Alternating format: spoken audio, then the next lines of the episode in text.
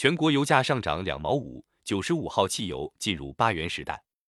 二零二二年国内成品油零售价第二轮调整，汽柴油分别上涨三百一十元和三百元每吨，折算为平均上调零点二五至零点二六元每升。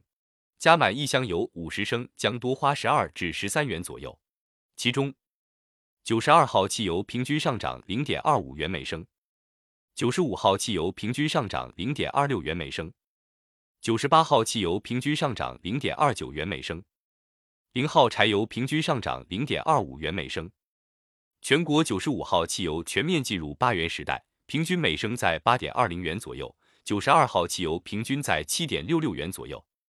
因为疫情原因，现在原油的开工率下降，就导致供给有所下降。而且由于全球能源紧张，天然气、煤炭都在不停的上涨，很多发电企业开始用石油发电。导致需求更加扩大，那在一增一减，石油价格自然会上涨的。从全球来看，国内的油价确实不便宜。那么国内的油价为什么这么贵呢？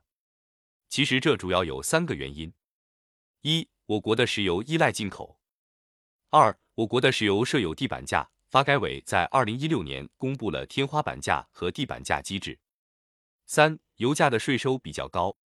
好了，那么下一轮油价调整时间为。二零二二年二月十七日。